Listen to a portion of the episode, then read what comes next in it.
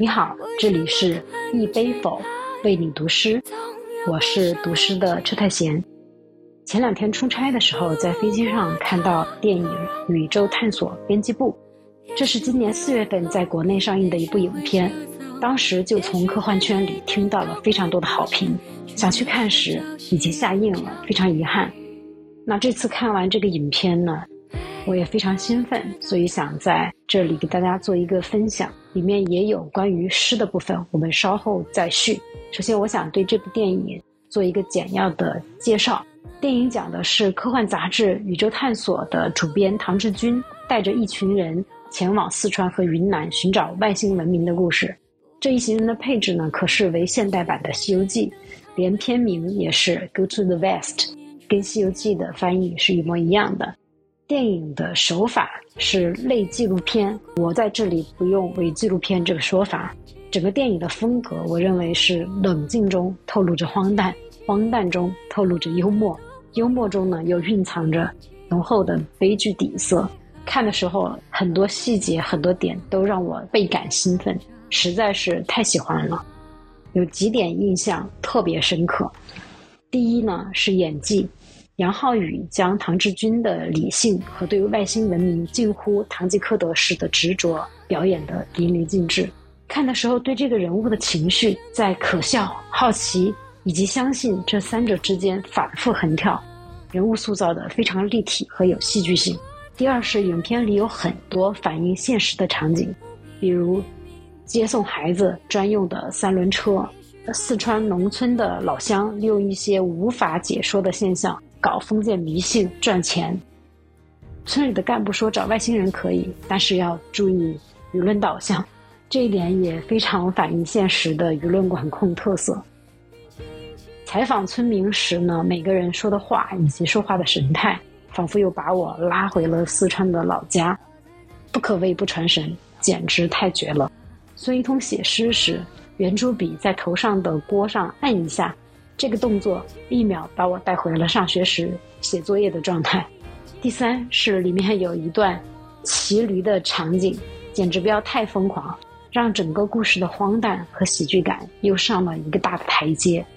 第四，虽然放在第四，但是也是最让我眼前一亮的，就是里面孙一通用四川话朗诵他写的诗。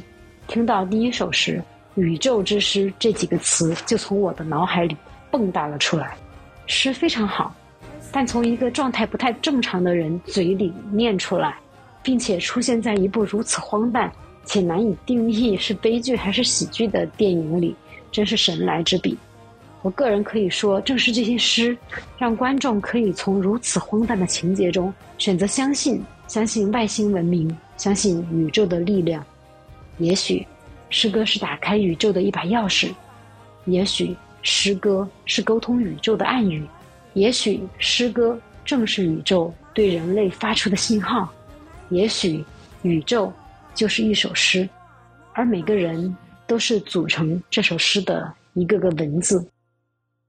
好了，我并不想在此做专业的电影分析，但是听到这部电影里的诗，实在让我太着迷了，所以。就迫不及待的想要分享，我就不用四川话读了。四川话我试了一下，确实读得稀烂。那我们就开始了。这些诗都是由这部电影的编剧孙大山所写。把麦穗摔打成灰，在幽深的咀嚼中，大雪过境，困住风的气球，开始斑斓的远行。蝉鸣铺满河床。人们聚在秋天的岸边，一场大火里，在插满羽毛的草堆旁，和归来的骏马对视。破碎蛋壳的月光被潮汐收回深海，作为交换，水母上山，遮住流动的窗。好奇的鱼游进房子，时间。在房间尽头，摩洗锈迹。树冠的云，落起雪来。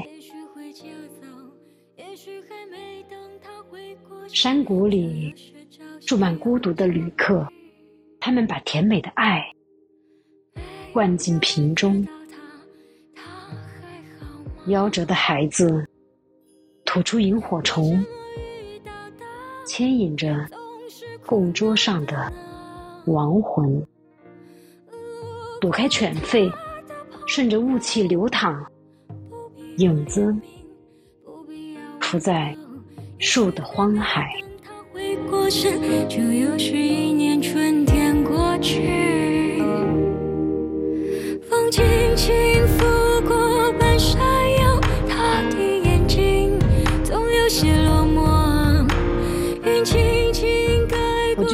这几首诗中读出了博尔赫斯的味道，编剧真的可以，你们感受如何？